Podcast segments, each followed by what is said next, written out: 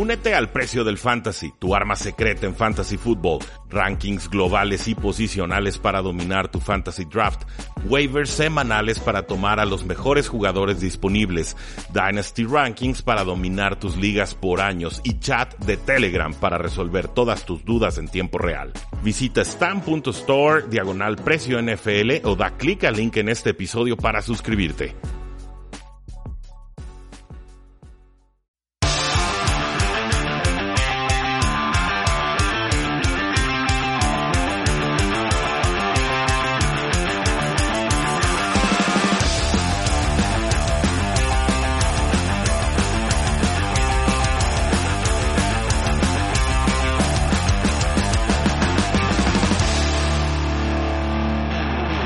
Saludos a todos y bienvenidos a un programa más de Tres y Fuera, donde la NFL no termina y nosotros tampoco. Mi nombre es Luis Jacinto, me encuentran en Twitter como arroba NFL y esta semana se han portado tan bien que les vamos a dar cuatro episodios de podcast. ¿Por qué?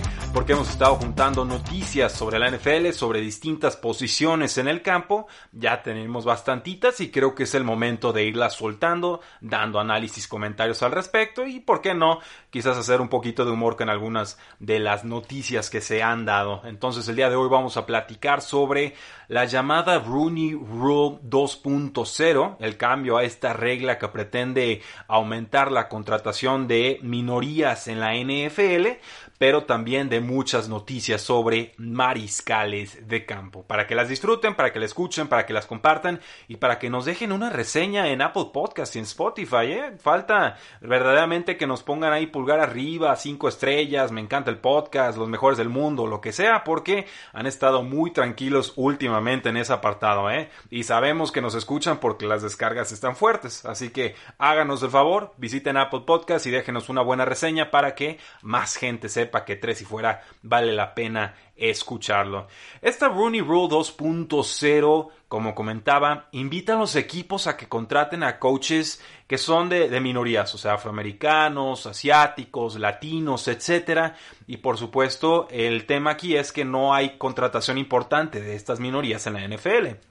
Es una triste realidad. Muchos equipos solamente cumplen de forma eh, pues muy superficial esta regla que te obliga a entrevistar a por lo menos un candidato de minoría para puestos importantes como head coach o como general manager, no así para los puestos de coordinadores. Pues bueno, nos reporta NFL.com a través de Jim Trotter que se espera una votación en la cual pues cambiaría esta regla. Buscaríamos entonces un programa de incentivos que recompensen a los equipos por contratar a minorías, pero ya no solo como head coaches o en puestos eh, de altísima importancia gerencial, sino también en puestos de coordinadores ofensivos, coordinadores defensivos y equipos especiales, entre otros.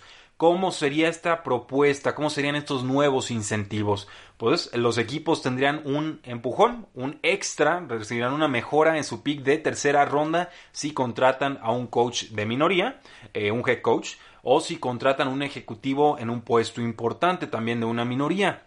Esto, por supuesto, también implica que los mantendrían empleados durante múltiples años. Así funcionaría esto. Se supone que si contratas a un head coach que es una minoría, todas las que ya mencionamos, y lo mantienes entrando a su segunda temporada, tu pick de tercera ronda mejoraría seis posiciones. Si haces lo mismo, pero para un puesto gerencial importante como general manager, ese mismo pick subiría 10 posiciones. Ahora, en la siguiente temporada, entrando al año 3, si mantienes a ese head coach o mantienes a ese directivo ejecutivo, tu pick de cuarta ronda subiría 5 posiciones. Esto, por supuesto, asumiendo que se mantenga empleado la persona que contrataste. Los equipos, por lo tanto, podrían subir hasta 16 posiciones si contratan a un head coach y a un general manager de minoría, lo cual, por supuesto, es una ventaja competitiva sumamente importante. Desde 2009, 12 equipos no han contratado a un head coach de color, aunque hay que decirlo, cuatro de esos equipos tenían un coach antes del 2009 que tuvo o se mantuvo en el puesto en temporadas posteriores. También nos dice, por ejemplo, Martin C. Johnson que los Vaqueros de Dallas, Los Ángeles Rams, los Patriotas de Nueva Inglaterra y los Santos de Nueva Orleans no han contratado un head coach, un coordinador ofensivo ni un coordinador defensivo de minoría desde 2009. De hecho, los únicos head coaches en estos momentos que pertenecen a alguna minoría sería Ron Rivera con los Washington Redskins, Mike Tomlin con los Pittsburgh Steelers, Anthony Lynn con los Ángeles Chargers y Brian Flores con los Miami Dolphins. ¿Qué opino de esta regla? Pues creo que cualquier cambio es bienvenido, porque sí me parece importante incorporar a, gente de otros trasfondos, de otras historias, de otros contextos a la NFL. Me parece que esto enriquece de forma importante lo que la NFL puede ofrecerle al mundo.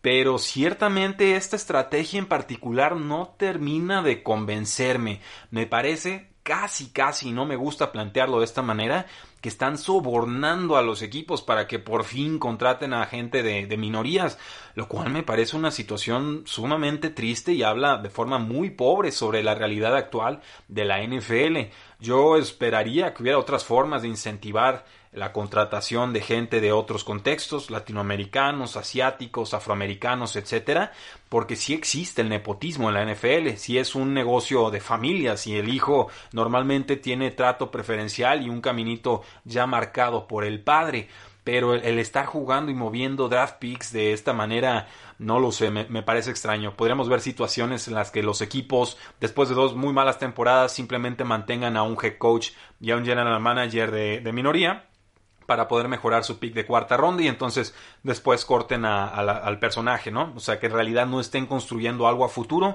y estén solamente tratando de conseguir mejores picks en el draft. No me cierro la idea, me parece una propuesta sumamente innovadora, creativa, interesante, digna de discutir. Simplemente me gustaría ver qué otras opciones hay que no involucren picks de draft, porque creo que eso se tienen que ganar en el campo y por lo menos también en los despachos con estos movimientos de agencia libre y los picks eh, compensatorios. ¿Qué opinan ustedes? ¿Aceptarían? Eh, ¿Les gustaría ver que se contraten a más minorías a través de incentivos vía draft? ¿O deberíamos de buscar otras fórmulas? No lo sé, pero lo que sea que salga de esta junta de dueños, por supuesto que lo vamos a estar reportando.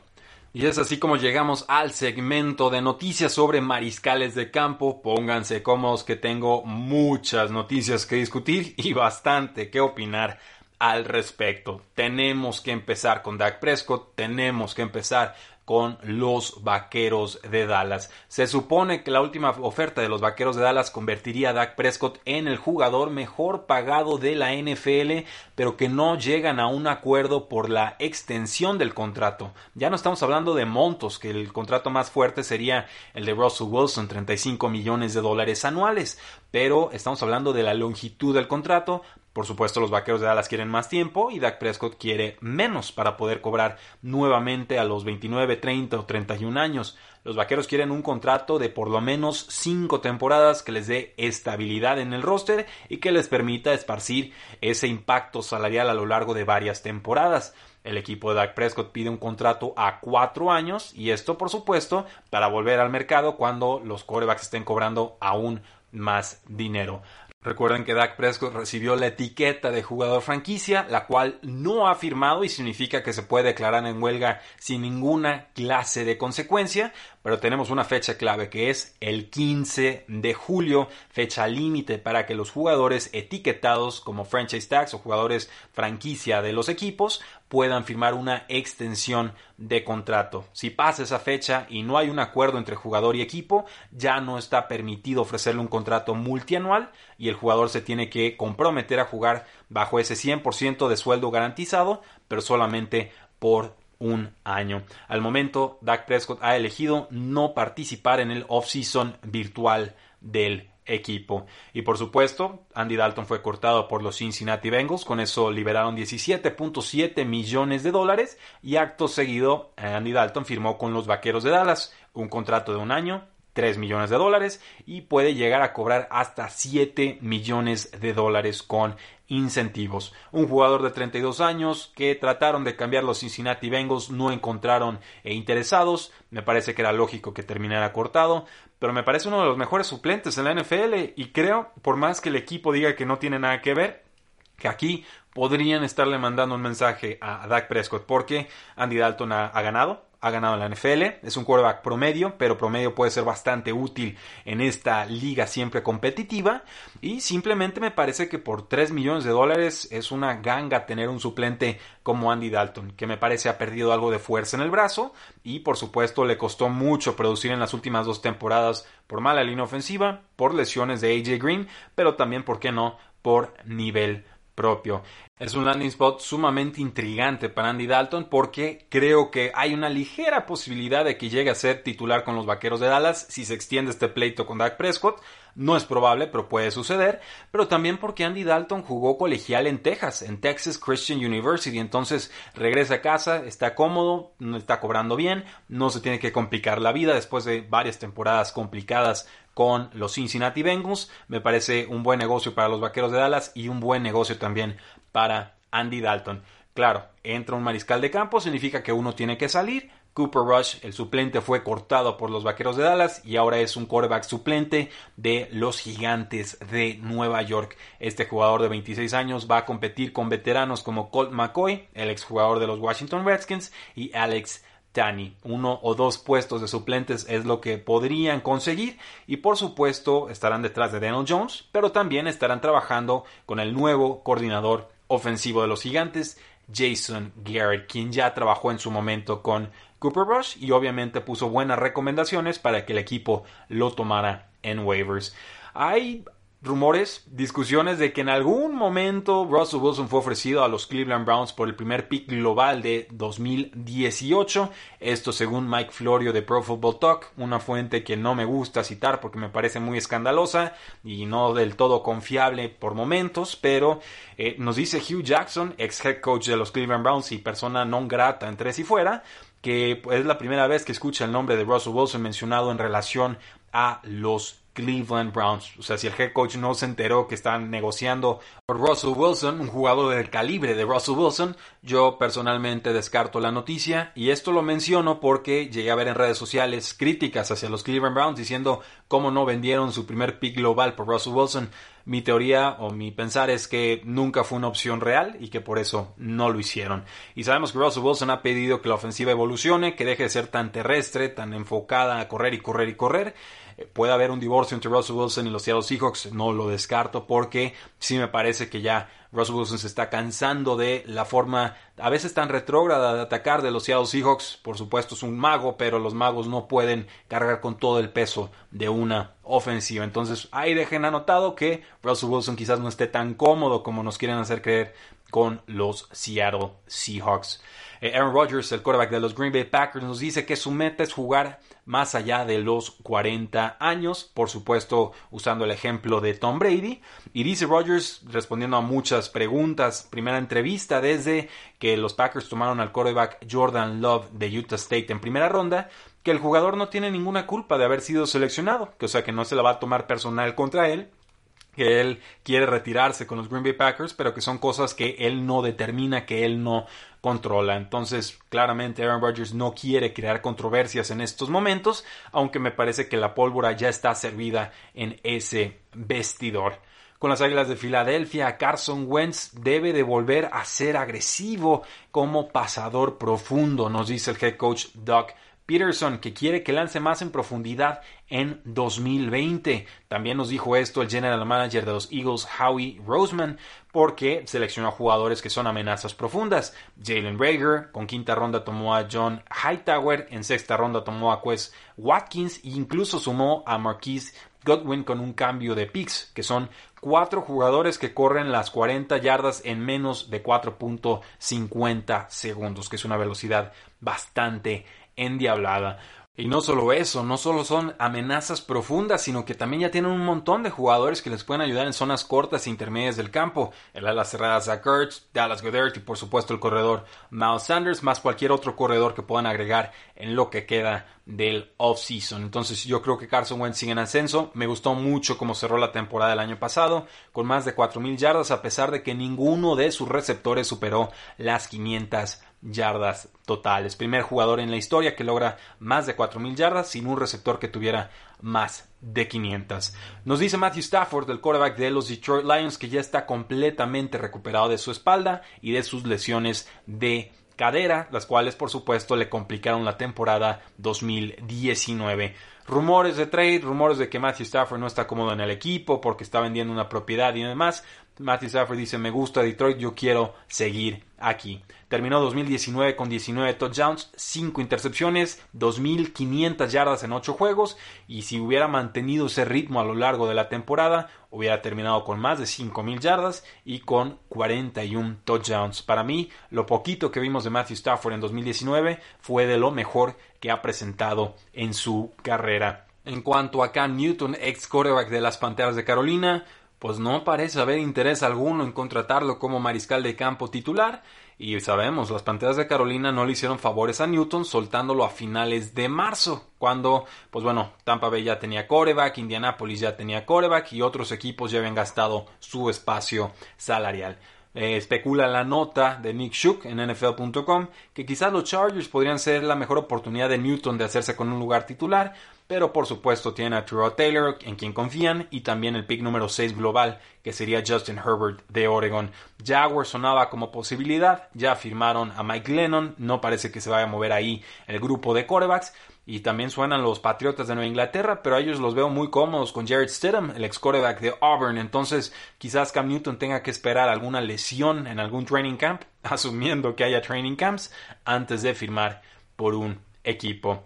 Jared Goff, el quarterback de Los Angeles Rams, aceptó reestructurar su contrato con el equipo, reconvirtiendo aproximadamente 9 millones de dólares de sus 10 millones de sueldo base en bonos futuros. Esta reestructura le ahorra a los Rams 7 millones de dólares de espacio salarial, no le quita dinero a Jared Goff de ninguna manera, y entonces parece una situación ganar ganar. ¿En qué van a utilizar este dinero? Pues qué tal en renovar a Jalen Ramsey y en renovar al receptor Cooper Cup. Ambos están entrando a su último año como novatos.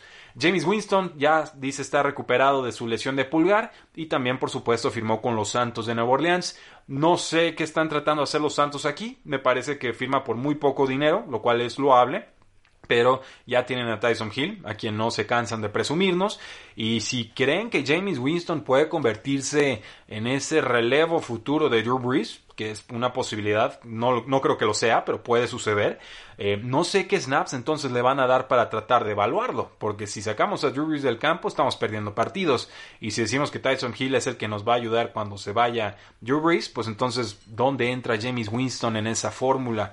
No lo sé, pero obviamente a Winston le gustó lo que sucedió con Teddy Bridgewater, que llegó muy descontado al equipo y después de dos temporadas ya cobró su contrato de cuatro años y casi 60 millones de dólares. Con los Osos de Chicago no tomaron la opción de quinto año de Mitchell Trubisky, una de las pocas oportunidades en las cuales tenemos la oportunidad de ver lo que los equipos realmente piensan de sus jugadores. Si toman la opción de quinto año, significa que están contentos con ese pick. Si no lo toman, significa que el pick probablemente ha sido decepcionante o incluso un fracaso. Nos dice el equipo que siguen confiando en Mecho Trubisky, que va a ser una competencia abierta para la posición de mariscal de campo, que Nick Foles va a tener que competir y demás. Nick Foles ya tiene 80% de la victoria asegurada porque me parece que Mitch Trubisky no tiene la fortaleza mental para competirle a Nick Foles, a pesar de que es un pan de Dios, porque ya tiene conocimientos de esta ofensiva de Matt Nagy cuando ambos estaban juntos en los Kansas City Chiefs. Entonces, si es una competencia abierta y las lesiones respetan a Nick Foles, yo creo que Mitchell Trubisky acaba de convertirse en mariscal de campo suplente. Con los Washington Redskins, el quarterback Dwayne Haskins dice que bajó de peso. Esto es importante, que ahora está en 220 libras después de haber jugado en 231 como novato. Estaba pachoncito el muchacho. Y nos dicen que Dwayne Haskins va a ser el titular por el momento. Por supuesto que le pusieron competencia. Cal Allen, el ex quarterback titular de los Carolina Panthers, que a mí no me impresionó ni de inicio ni de fin, pero que trabajó con Ron Rivera, el nuevo head coach, y que obviamente te da un poquito más de garantía como jugador veterano. En cuanto a Ben Roethlisberger, el quarterback de los Pittsburgh Steelers, dice que él ya está listo, que él está sano y que está sumamente confiado en que llegará preparado a este inicio de temporada. Esto lo descubrimos a través del head coach Mike Tomlin, que va al ritmo correcto con su rehabilitación y que esperan que esté listo para la semana 1, sea cuando sea que se juegue. Con los San Francisco 49ers retuvieron al quarterback número 2 Nick Mullins, un jugador que se dice ha interesado a varios equipos, pero que San Francisco no estuvo buscando cambiarlo en este offseason. Era un agente libre restringido y decidieron, por supuesto, mantenerlo. Así que se queda con los 49ers Hace dos temporadas tuvo una buena campaña, pases más cortos, sí, pero desempeñó de forma bastante efectiva la ofensiva de Kyle Shanahan y por el momento estará detrás de Jimmy Garoppolo. Me parece que Nick Mullins, con eso poquito que mostró en aquella temporada, está claramente de media tabla para arriba como un quarterback suplente y podría intrigar a algún equipo a futuro como un intento barato de encontrar un mariscal de campo titular. Con los Buffalo Bills, pues Matt Barkley va a tener que competir con Jake Fromm, la selección de quinta ronda del equipo en este draft. Fromm llega con un pedigree importante, pudo haber sido seleccionado en primera ronda hace dos temporadas, su caché cae bastante en este 2019, pero me parece que tuvo una buena carrera en Georgia, que es inteligente, que sabe leer defensivas y que simplemente es ver si su brazo puede evolucionar y volverse más fuerte en la NFL. Matt Barkley, ya sabemos, es un suplente, nada más, no hay techo, no hay piso, un suplente a pocas, a secas, así, sin más, y yo, si tuviera que apostar, lo haría por Jake Fromm. También está el quarterback Davis Webb, que algunos recordarán como suplente de los Gigantes de Nueva York, un jugador grande, un brazo fuerte y unos pies de plomo de cuidado, nunca demostró algo importante en la NFL, y quizás los Buffalo Bills decidan quedarse con tres mariscales de campo en lugar de dos en su roster activo, pero aún en ese escenario me parece que Davis Webb sería el descartado. Eh, los Raiders cortaron a Deshaun Kaiser, este coreback que entró en aquel año con Deshaun Watson y con Patrick Mahomes y con Mitchell Trubisky. Yo lo tenía como mi coreback número 4 ese año. Y bueno, llegó a los Cleveland Browns con Hugh Jackson, 0 y 16. Lo aventaron demasiado pronto al fuego, nunca evolucionó ha estado rebotando por equipos, estuvo con Cleveland, estuvo con Packers, estuvo con Raiders y acaba de ser cortado. Está lleno el grupo de quarterbacks de los, los Raiders, no los culpo sinceramente por cortar a Kaiser porque acaban de firmar a Marcus Mariota, que creo pelea fuertemente por la titularidad, por supuesto que tienen a Carr y también por ahí le ofrecieron un contrato a Nathan Peterman, por lo cual pues Kaiser era el quarterback número 4 y prescindible. Eh, fue titular 15 juegos en esa temporada del 2017, quedó 0 y 16. Desde entonces ha aparecido en tres juegos en estos últimos dos años y todos ellos fueron con los Green Bay Packers. Una triste carrera y una advertencia para los equipos de cómo no se debe gestionar la carrera de un quarterback en desarrollo. Joe Flaco se sometió a una operación para repararse la espalda, esto fue en abril, y dice que estará listo por ahí a finales de agosto, a mediados de septiembre, todo esto según Tom Pelicero de NFL Network, es un Disc Repair Procedure una reparación de disco.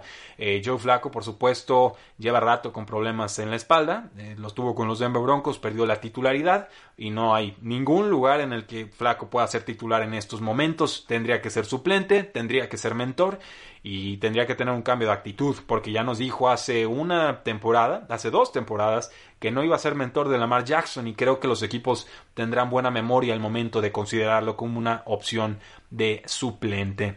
Mike Lennon, les dije, firmó con los Jacksonville Jaguars, estará detrás de Gardner Minshew, de estos jugadores que ni fu ni fa, simplemente están y van cobrando y cuando entran no hacen mucho y cuando salen tampoco.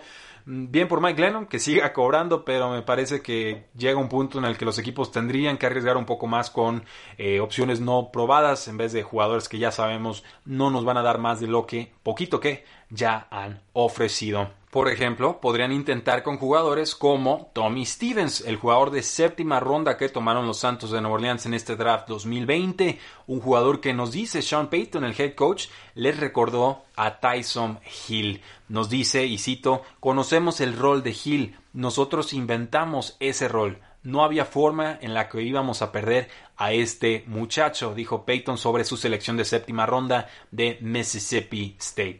Es un jugador de 6'5, 237 libras y obviamente cuando deciden regresar al draft porque parecía que se iba con las Panteras de Carolina como agente libre eh, novato, o sea, no seleccionado en el draft, pues deciden que lo tienen que tomar Es un jugador que no tuvo buen historial como pasador, tuvo poquito menos de 60% de pases completados, 7.2 yardas por intento de pase, pero tiene buen tamaño y condiciones atléticas muy muy atractivas, así que va a estar en el roster, no sé si en el activo, probablemente pueda estar en el practice squad y van a experimentar con este jugador de 23 años. También, por supuesto, se protegen en caso de perder a Tyson Hill la próxima temporada.